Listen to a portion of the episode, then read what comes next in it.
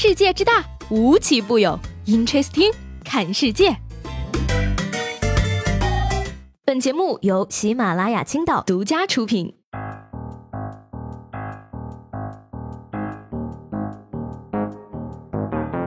Hello，各位好，欢迎收听本期的 Interesting，我是西贝。我相信呢，今天肯定会有很多人说啊，自己得了双十一后遗症，无心上班，只等快递。对此呢，你必须要回复他一句啊，其实你每天都无心上班，不许把责任推给双十一。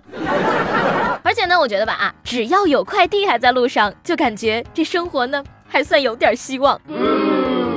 说这个国家邮政局呢，今天发布数据了啊，十一月十一号，主要电商企业全天共生产快递物流订单十三点五二亿件，同比增长了百分之二十五点一二。全天呢，各邮政快递企业共处理四点一六亿件，同比增长了百分之二十五点六八。高峰期呢，快递员吃的是冷餐，喝的是凉水，睡的是仓库。所以说呢，收快递的时候，请多些宽容，说声谢谢吧。哎呀，是这个理儿啊。同时呢，我也希望他们对我的快递也宽容一些。做人贵在相互理解，你懂的。今天呢，有人在等快递，同时呢，也有人在烦着退款。欢迎参加全球退货狂欢节。说到这儿呢，这个想搞退款的人呢，这可就要当心了。说这个今天呢，有这个安全软件平台联合有关部门和媒体呢，发布了安全警示，在双十一之后呢，要小心各种各样的退款诈骗。骗子呢，往往会以这个消费者网购物品缺货、快递丢失为理由呢，主动联系用户退款，并且通过引导消费者点击钓鱼网站填写退款信息的方式呢，骗取用户的账号信息、银行卡号和钱财等等。更重要的是呢，报告指出啊，说在这个骗案当中呢，男性比女性更容易中招，占比达到百分之六十三。同时呢，这个天秤座的人群啊，最容易受骗，占被骗人数呢近一成左右。而巨蟹座呢，则是最少中招的星座。简而言之啊，这个报告的意思就是啊，天秤座的男人就是全天下最好骗的，而巨蟹女呢，可能是这个世界上。最难骗的了。那 还有一点呢，细思极恐的是啊，如果算上网购人群的男女比例啊，你比如说女人一般比男人爱购物，买东西的女人呢比男人多，你再去看看这个受骗比例，可以得出一个结论。大多数男人在聪明的女人面前还真的是个弱智。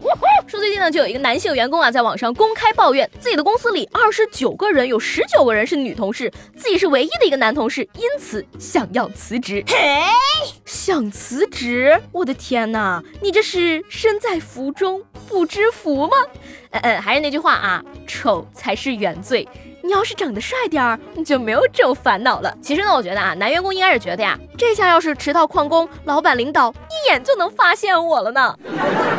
你说呢？一个男人笨到被人骗呢，也还不算过分啊。但是笨到呢，连自己都骗自己了，这智商是得有多惨烈？嗯说近日呢，这个镇江的一名男子在 ATM 机里呢捡到了五千块，上交警方，被警察表扬了。但是呢，回到家呀，他才发现原来这五千块钱是自己的。警察叔叔也是提醒啊，ATM 机上取存呢，最好确认无误后再离开。真心话呢，也就是说，能不能带上个脑子再出门啊？哎，这种人的智商是怎么有五千块存款的？不过呢，算了一下，这波操作呢，其实也是赚了啊，五千块至少赚了一次表扬，还上了一次头条，多少有点划算哈。求求你表扬我！看来今年春晚的小品有题材了。还有这个逃犯啊，这年头当逃犯的智力要求都这么低了吗？说日前呢，重庆警方在路边推广法治宣传，结果呢引来了一个逃犯围观警察叔叔的法治讲解，然后呢他被一眼认出后摁倒在地被捕。哎，我们现在来演示一下啊，通缉逃犯是怎样被抓捕的。来，这位小伙你上来帮忙来演一下通缉犯。嗯，你真的是个逃犯，Amazing！这显然是历史上最成功的法治宣传了。男子当场以身试法，对法律法规的推广推进有巨大的贡献。建议是不是可以从轻发落呢？话说呢，从最近的这个新闻来看呀，不少男人啊，智商不止比女人低，好像情商也是这样。说十月十一号呢，杭州的一个小伙子因为感情问题吃了安眠药后投河，跳下去呢又后悔了，于是自己打了幺二零。路人问其为什么想不开，他说找不到女朋友，双十一又受了点刺激，一冲动吃了十六片安眠药，选择跳河。而医院表示说呢，洗胃后小伙并无大碍，现在已经出院了。那什么，说到这儿我得吐槽一两句了啊，跳河自杀还懂得把手机钥匙放岸边儿，大哥你这不是自杀是冬泳吧？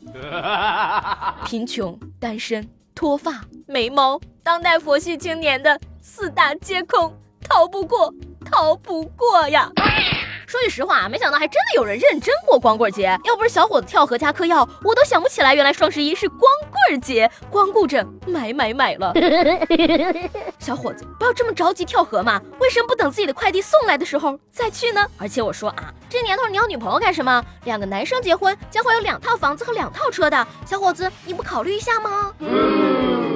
那做女人比当男人好，我是最近才深刻明白这个道理的。特别是在王思聪公布抽奖结果之后，说最近呢，王思聪的这个转发抽奖活动可谓是尘埃落定了啊。但是呢，有人调查后发现，这一百一十三个中奖的人呢，大多呢是拥有几百粉丝的用户，而有的粉丝呢则高达两千左右，而且呢都是有活跃的粉丝。最重要的一点呢是，基本上都是女大学生，而且呢，一百一十三个人中只有一个是男生。据说呢，目前中大奖的呀，貌似都是以下四个特征：一、性别女；二、不加微；三、最好是苹果客户端；四、年龄二十八以下。呃，校长啊。你确定这是抽奖，不是在选妃？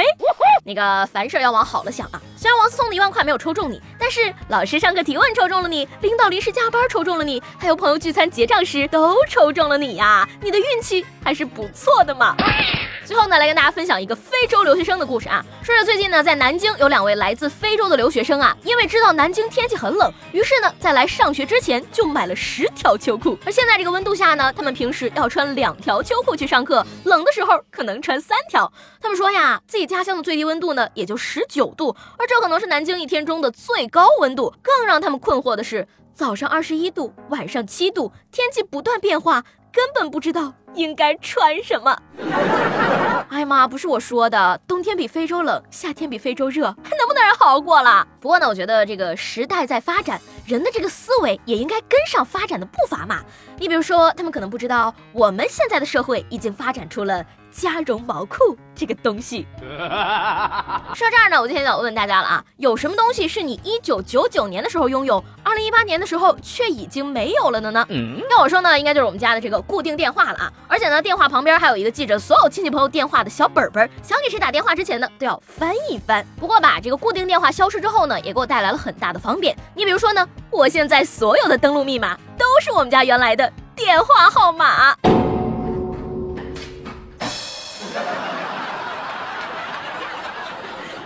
节目中呢，问大家你中过的最大的奖是什么？很多朋友说呢，自己中过的最大的奖就是什么红茶、绿茶的再来一瓶，或者瓜子的再买一袋儿。还有朋友说呢，他体育彩票七星彩中过三百块钱。哎呀，真是让人刮目相看了哈。不过最惨的呢，还是这位叫做幸运女孩 Lucy 的朋友，她说送我们作业大奖，亲爱的老师给我们的毕业大礼。多的写不完，嗯，可能是我年纪太大，有点理解不了现在同学们的这个上学的模式啊。你都毕业了，为什么老师还要给你布置作业呢？